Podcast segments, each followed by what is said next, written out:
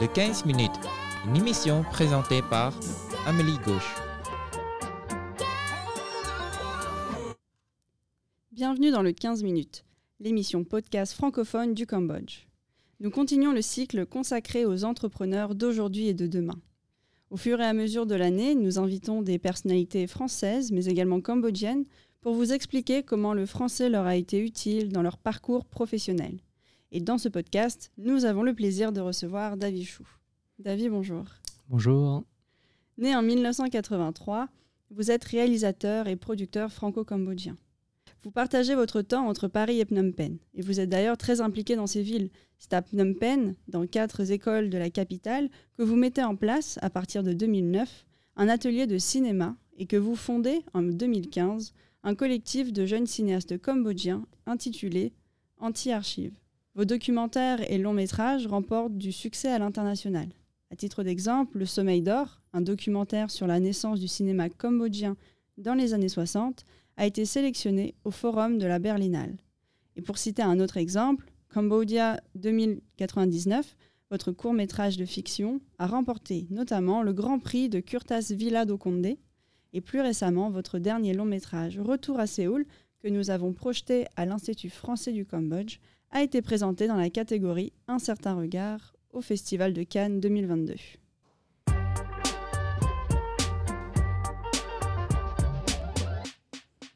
Retournons un peu euh, à vos origines. D'où vous est venue cette passion pour le cinéma? Alors, euh, je dirais que c'était progressif. Euh, peut-être qu'au début, c'était peut-être un, mon oncle. Alors, moi, mes parents et ma famille sont nés au Cambodge. Ils sont arrivés en France entre 73 et 79-80. Certains ont, vécu la période Khmer Rouge. C'est le cas de mon oncle. Et, et je me rappelle que dès que j'avais l'âge de 8-9 ans, il m'emmenait au cinéma voir euh, des films souvent d'action euh, américains. euh, dans les, dans les cinémas en France. Et, et donc j'ai commencé à développer cet intérêt qui n'était pas encore une passion, mais en tout cas pour des films, disons, d'action. Et en fait, je date plutôt en 1995, je pense, quand j'avais 12 ans, je suis allé voir un film qui était un film de gangster, mais un film beaucoup plus mature, qui s'appelle Hit de Michael Mann, avec euh, des acteurs américains très connus qui s'appellent Robert De Niro et Al Pacino. Mais moi, j'avais 12 ans, je ne les connaissais pas, et ça a été un choc pour moi. C'était un long film en plus, il durait, je pense, 2h30 ou 2h50, donc c'était très inhabituel pour moi de voir un film aussi long. Et je me suis senti transformé quand, après la, après la séance du film, j'ai senti quelque chose et j'ai suivi cette espèce d'intuition et je suis allé à la bibliothèque euh, de ma ville. J'ai grandi à Lyon, euh, une grande ville en France, et j'ai commencé à regarder euh, plein de films là-bas tout seul. Et comme ça, ma passion pour le cinéma est née et a grandi. Donc vous avez créé donc un collectif, ou peut-être qu'on peut parler également de, de sociétés anti-archives. Est-ce que vous pouvez revenir un peu sur les raisons qui vous ont poussé à créer cette entité et quels étaient véritablement vos objectifs? Bah moi, mon histoire avec le Cambodge, elle commence en 2009. J'avais 25 ans à l'époque. Je suis euh, venu au Cambodge pour la première fois. J'ai mené, comme vous avez dit, ce qu'on pourrait appeler un atelier cinéma où je donnais des cours à des, jeunes dans plusieurs écoles. Et j'ai appris à connaître le pays, à l'aimer. J'y ai fait un premier film là-bas, qui est un documentaire sur le cinéma cambodgien euh, avant les Khmer Rouges, c'est-à-dire dans les années 60 à 75. Et puis après, euh, je, je suis rentré en France et j'avais envie de revenir. Mais dans ma tête, c'était revenir pour faire un autre film. Et donc, euh, je me suis mis en tête de revenir. Et c'était en 2014 que je suis revenu pour faire un film qui est devenu un film qui s'appelle Diamond Island, qui est une fiction, ça veut dire une histoire fictionnelle inventée par moi, mais très basée sur la réalité, sur des ouvriers, des jeunes ouvriers cambodgiens partis de la province venir euh, à Phnom Penh pour travailler sur les chantiers de Diamond Island. Et ce faisant, j'avais besoin d'une structure, ça veut dire une société de production pour faire ce film, même si je travaillais avec une productrice en France, mais il fallait une structure au Cambodge. Et c'est comme ça que j'ai décidé de créer cette société avec deux amis associés de cette société qui étaient un réalisateur cambodgien qui s'appelle Kavich Ning et un réalisateur euh, américain-taïwanais qui s'appelle Steve Chen. Et c'est comme ça qu'on a créé Anti-Archive. Donc au départ, c'est une société. Et puis, de fil en aiguille, euh, cette société est devenue, ça reste une société, mais son esprit est un peu l'esprit d'un collectif, ça veut dire d'amis qui travaillent ensemble, qui s'entraident, qui font des projets les uns les autres, qui chacun vont changer de poste et de position en fonction des projets des uns et des autres. Et avec ce collectif Société Anti-Archive, il y a eu de plus en plus de gens qui se sont greffés sur, euh, sur cette société, pour, sur ce groupe, pour faire des projets. Et on a produit avec ce, avec ce groupe pas mal de courts-métrages réalisés par pas juste moi ou Kavich ou Steve, mais aussi des jeunes réalisatrices qui s'appellent Srelin Mir ou Danek San ou Kanita Tit. Et donc de, de fil en aiguille, voilà, on a commencé à faire de plus en plus de projets, dans, toujours avec cet esprit un peu de, d'entraide presque amicale. Et quasiment euh, dix ans après euh, la création de cette euh, société, est-ce que vos objectifs sont toujours les mêmes? Oui, pour moi, ouais, ça reste un peu, un peu toujours la même chose, de façon de plus en plus professionnalisée, avec des, des ambitions peut-être de plus en plus grandes, euh, de pouvoir des films pour qu'ensuite ils soient vus par un public, euh, qu'ils soient montrés en salle, etc. Mais dans l'esprit, pour moi, et ça reste très important, même si ça n'a pas été forcément décidé au départ, euh, enfin je veux dire planifié comme une espèce de vision concrète, mais ça se fait un peu au, fil de l'eau, que l'esprit reste le même, ça veut dire un esprit d'aventure, un esprit assez jeune, où finalement faire un film, c'est aussi s'amuser à essayer de faire quelque chose et de le mener à bien et de, et de, et de poursuivre ses rêves. Quoi. Donc avec cette société euh, qui est maintenant donc un peu plus euh, un collectif, est-ce que vous repérez un peu des, des, talents qui souhaitent un peu se lancer dans le domaine? Est-ce que vous travaillez euh, un peu avec la, population, la jeunesse cambodgienne? Ah bah complètement, hein, parce que la plupart des films qu'on produit, ce sont des réalisateurs et des réalisatrices nés au Cambodge qui ont pour l'instant moins de 35 ans, donc chaque année les gens euh, vieillissent d'une année, mais pour l'instant ça reste des gens entre 22 ans pour le plus jeune, de qui on produit l'un des films, qui s'appelle Tara, qui est une jeune recrue, euh, qui sort juste de son université, à 35 ans pour l'âge de Kavich Ning, dont on avait déjà produit trois courts-métrages, un long-métrage documentaire et un long-métrage de fiction. Et son dernier film s'appelle White Building, on l'avait montré au Festival de Venise, il est sorti en salle au Cambodge euh, il y a deux ans, je crois. Et c'était un film inspiré de sa vie à lui, qui a grandi dans le White Building. Donc pour les gens qui connaissent, ce building qui était très connu, créé dans les années 60, à côté de Bill Bright University, et qui a été détruit malheureusement en 2017 pour construire maintenant un nouveau casino. Au contraire, Anti-Archive, euh, même si on produit aussi d'autres réalisateurs parfois étrangers qui ont des projets au Cambodge, le cœur du, sens de la, du projet, c'est vraiment de produire des Cambodgiens qui racontent quelque chose qui a à voir avec leur vie et souvent pas forcément autobiographique, mais quelque chose qui a à voir avec leur réalité contemporaine du Cambodge d'aujourd'hui. Hmm. Et est-ce que le, public cambodgien est réactif à ce type de, film?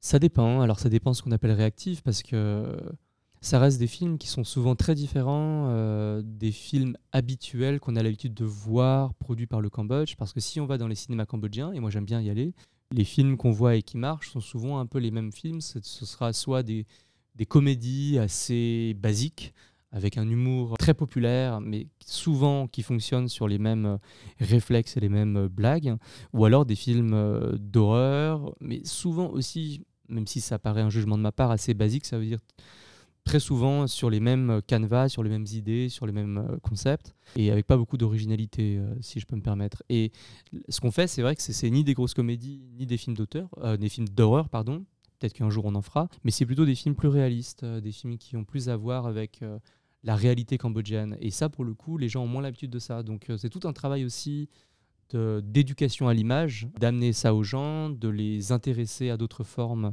de cinéma, donc ça prend du temps. Mais White Building, par exemple, on a fait l'effort de le sortir en salle, alors il n'a pas beaucoup marché, il y a 4000 personnes qui ont payé un ticket pour le voir. Pour moi, je me dis 4000 personnes, c'est pas rien, il y a quand même des gens qui sont venus voir ce film, donc voilà, on fait des petits pas de souris, mais pour moi, c'est des pas importants parce qu'on part de loin en fait. Hmm. Et revenons justement un peu sur votre euh, processus créatif. Oui. Euh, quelles sont vos inspirations euh, quand vous vous lancez justement dans un long métrage? Est-ce que vous partez également sur euh, des, faits inspirés de faits réels? Mhm. Ça dépend des projets et ça dépend des personnes, parce que je suis réalisateur, mais je suis aussi producteur des, donc des réalisateurs cambodgiens que je produis. Si je regarde un peu, je regarde dans le rétroviseur et je vois les films qu'on a, qu'on a faits.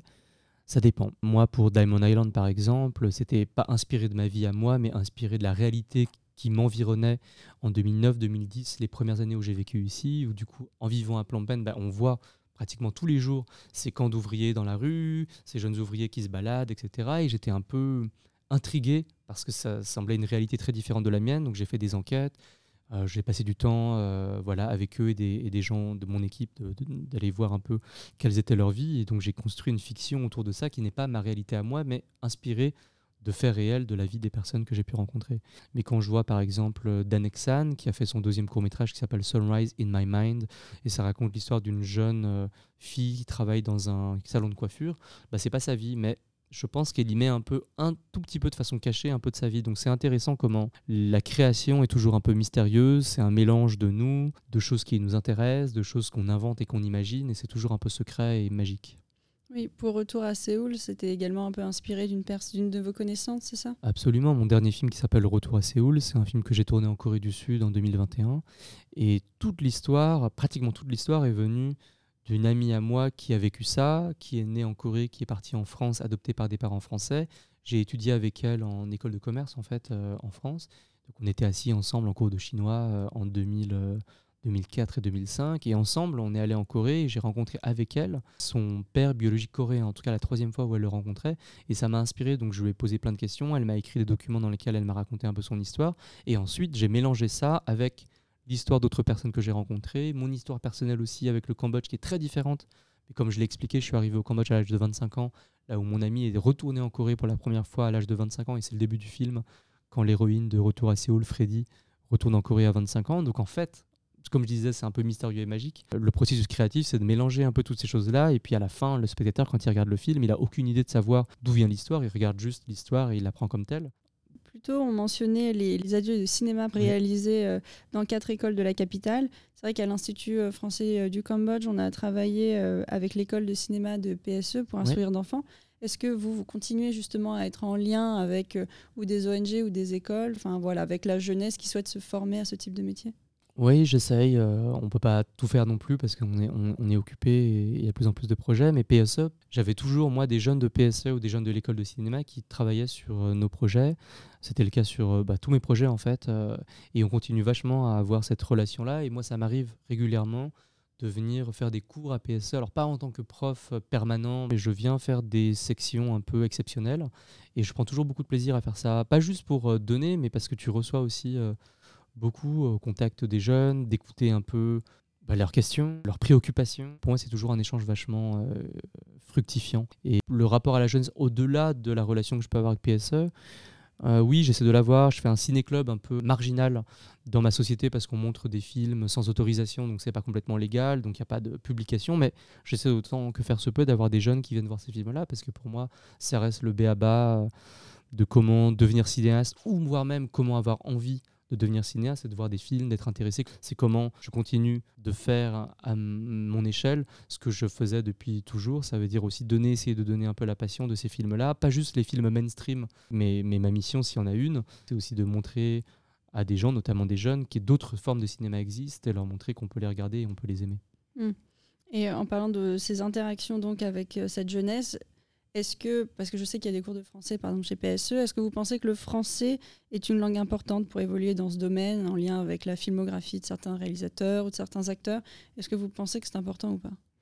Bah, je dirais que c'est pas essentiel au sens où aujourd'hui les gens ils veulent surtout parler euh, anglais parce que c'est la langue que les gens vont parler. S'il y a jamais des, tournages internationaux et que et si jamais eux veulent étudier le cinéma à l'étranger, ben, l'anglais va leur être un peu plus utile. Mais en fait, je vois plusieurs intérêts si jamais les gens parlaient français. La première, c'est d'avoir un rapport avec le cinéma français, parce que le cinéma français a une très longue histoire, c'est un cinéma extrêmement riche, mais quand je fais l'expérience de le montrer parfois à des jeunes, ça peut être un peu parfois euh, compliqué, parce que c'est un cinéma aussi très bavard, qui parle beaucoup. Et donc du coup, si on parle pas la langue française, on va être accroché aux sous-titres qui vont très vite, parce que si c'est des acteurs qui parlent très vite, avec une langue un peu sophistiquée, on va être un peu largué et on va facilement abandonner. Donc du coup, parler un peu le français va permettre d'avoir cette relation avec le cinéma français qui est un cinéma formidable. Deuxièmement, alors ça c'est plus spécifique, c'est qu'en fait la France et le Cambodge ont une relation historique longue, et du coup, avec cette histoire particulière, il y a eu pas mal dans l'histoire de cinéastes français qui sont venus faire des films au Cambodge avec des acteurs français. Dans ce cas-là, c'est des productions françaises qui viennent avec pas mal de techniciens français. Moi, j'ai travaillé sur un film comme ça qui s'appelle Onoda d'Arthur Harari, où il y avait pas mal de Français ou de francophones parce qu'il y avait aussi des Belges. Euh, dans ces cas-là, on travaille avec des Cambodgiens, des jeunes Cambodgiens qui travaillent à plusieurs postes euh, du film, beaucoup de Cambodgiens même, pas que des jeunes d'ailleurs. Et si dans ces cas-là, les techniciens cambodgiens de cinéma parlent un peu le français, ça va être un atout très important pour eux, puisqu'ils ont des chances d'être recrutés par ces films-là, parce que ça va vachement les arranger côté production française de pouvoir avoir des, recrues cambodgiennes qui parlent français. Hmm. Et justement, quel conseil donneriez-vous à un jeune Cambodgien qui souhaite se lancer dans le domaine? Oh, J'en ai deux, ça déroge pas, c'est toujours les mêmes. C'est de voir des films, d'avoir la curiosité de découvrir des films par, par soi-même, pas juste de voir qu'est-ce qu'il y a au cinéma, de, de, voir juste ce qu'on nous sert, mais d'avoir la curiosité. Aujourd'hui, avec Internet, on peut absolument tout voir. Donc avoir la curiosité de lire, de découvrir d'autres films qu'on ne connaîtrait pas, d'autres cinématographies, d'autres cinéastes, de s'intéresser aux cinéastes et pas juste aux films. Si on aime un film, bah, c'est qu'il y a peut-être quelqu'un derrière qui est un cinéaste, un réalisateur, quel est son nom, et de s'intéresser au film qu'il a fait. Et ensuite d'être dans l'action. Ça veut dire de Aujourd'hui, avec les caméras, les petites caméras, on peut faire des films, donc de faire le plus en plus de, choses par soi-même, de trouver des amis avec qui on peut faire des films, parce que c'est l'aventure de faire, d'être dans l'action et dans la fabrication qui va nous faire apprendre beaucoup de choses. Les étudiants vous remercient pour ces conseils. Avec plaisir. Et on voulait savoir également quels euh, sont vos projets pour l'avenir. Est-ce que vous avez un long métrage en cours ou pas? Oui, bien sûr, toujours. Bah, J'écris en ce moment un, film, je pense à plusieurs autres et je produis aussi, donc, comme je l'ai déjà dit, euh, des films d'autres cinéastes. Et comme là, je viens de finir un projet, c'est toujours un peu particulier quand on a fini un projet de se lancer dans d'autres. Mais ça me donne aussi de l'énergie pour aussi euh, accompagner les réalisateurs avec qui je travaille, de leur donner un petit coup de boost pour qu'eux avancent aussi sur leur projet d'écriture. Merci beaucoup. Avec plaisir.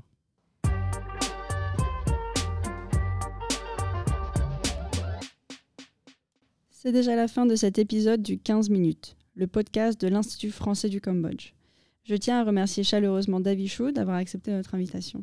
Je tiens également à remercier Anna Godish, Cyrielle Polo et Kanya Won pour la réalisation de ce podcast. Vous pourrez retrouver cette émission sur notre page Facebook, notre chaîne YouTube et notre site internet. N'hésitez pas à la partager et à bientôt.